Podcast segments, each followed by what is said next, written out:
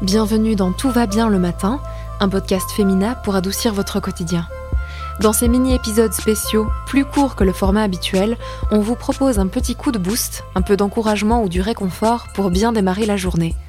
Que vous cherchiez des exercices pratiques simples, de la motivation ou juste un peu de soutien, nos invités vont vous aider à tirer le meilleur de maintenant, d'aujourd'hui. Alors que vous soyez encore sous la couette, sur le chemin du travail, en train de vous brosser les dents ou de manger un croissant, on espère que cette courte interview vous aidera à passer une excellente journée. Et c'est parti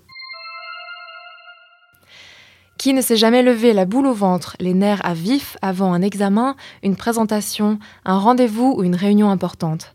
Dans ce nouvel épisode de Tout va bien le matin, le psychologue FSP Julien Bourlot, spécialisé en coaching et en hypnose, nous donne des pistes pour gérer le stress, faire de notre mieux et prendre les défis de la journée à bras le corps avec autant de sérénité que possible. Bonjour Julien, merci beaucoup d'être avec nous. Merci. Pour commencer, comment le stress ou le trac peut s'exprimer dans le corps dès le réveil? Comment est-ce qu'on peut le reconnaître, même si c'est les premières minutes de la journée?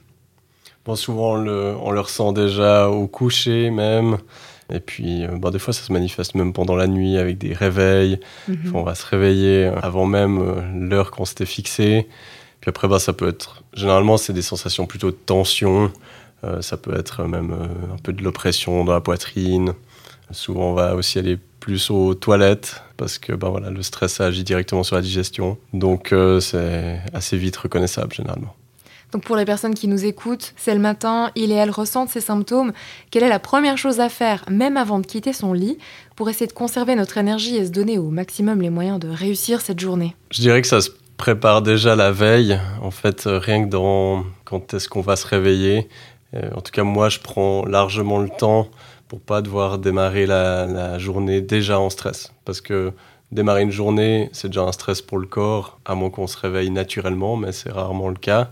Donc notre corps, il est déjà sous stress rien que du réveil. Si en plus on est juste juste pour choper notre métro ou comme ça, en fait, on va s'ajouter une dose incroyable de stress. Donc déjà de prendre suffisamment de temps et puis je dirais de, réduire ben, un maximum ces stimulations, éviter de dégainer notre téléphone, euh, prendre le temps de prendre son petit déj ou si on mange pas, ben, juste je sais pas prendre un thé, Vraiment commencer avec le moins de stimulation possible pour que le stress qui concerne l'examen, il existe, mais il n'est pas surchargé d'autres choses. Alors moi, je fais partie de ces personnes qui sont incapables de faire ça. Quand je me réveille stressée, j'ai besoin de me distraire. Donc s'il y a d'autres personnes qui, comme moi, se disent « Ah bah c'est trop tard, je me suis réveillée. Pour pas penser au stress, j'ai regardé une vidéo YouTube, j'ai écouté de la musique. Est-ce qu'il y a quand même quelque chose à faire pour rattraper le coup? Bon, après, il faut toujours faire ce qui fonctionne. Si c'est ta façon de fonctionner et que ça joue comme ça, ben c'est super.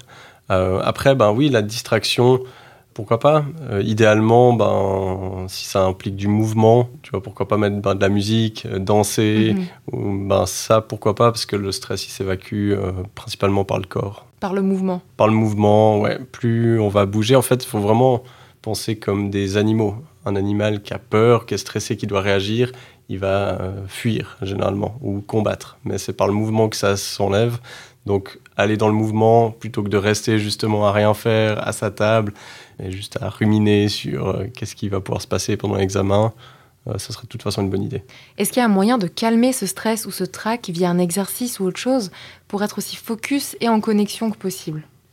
Alors, ben ouais, le mouvement, euh, mhm. ça, ce sera la meilleure solution, que ce soit mettre de la musique, danser, juste faire un tour dehors, aller au, à l'examen à pied si on peut. Ça, c'est la meilleure des choses.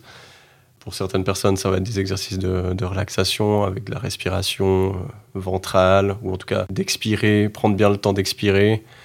Euh, après, tu parles de l'attention, où on met notre focus. Ben, c'est aussi super important, parce que de, vraiment rester le focus là où il doit être, euh, ben, je sais pas, est-ce qu'il y a encore quelque chose que je peux relire?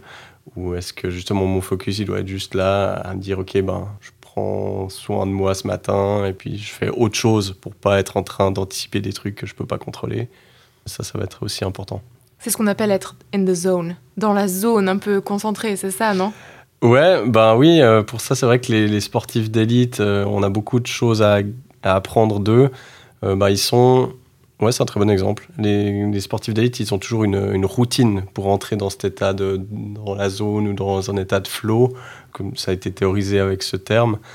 et c'est très routinier, justement pour pas avoir besoin de réfléchir à, ben là, ok, je me lève, est-ce que je, dois, je mange quelque chose ou pas? Est-ce que j'ai le temps de me doucher? Est-ce que je vais en métro, en vélo ou à pied?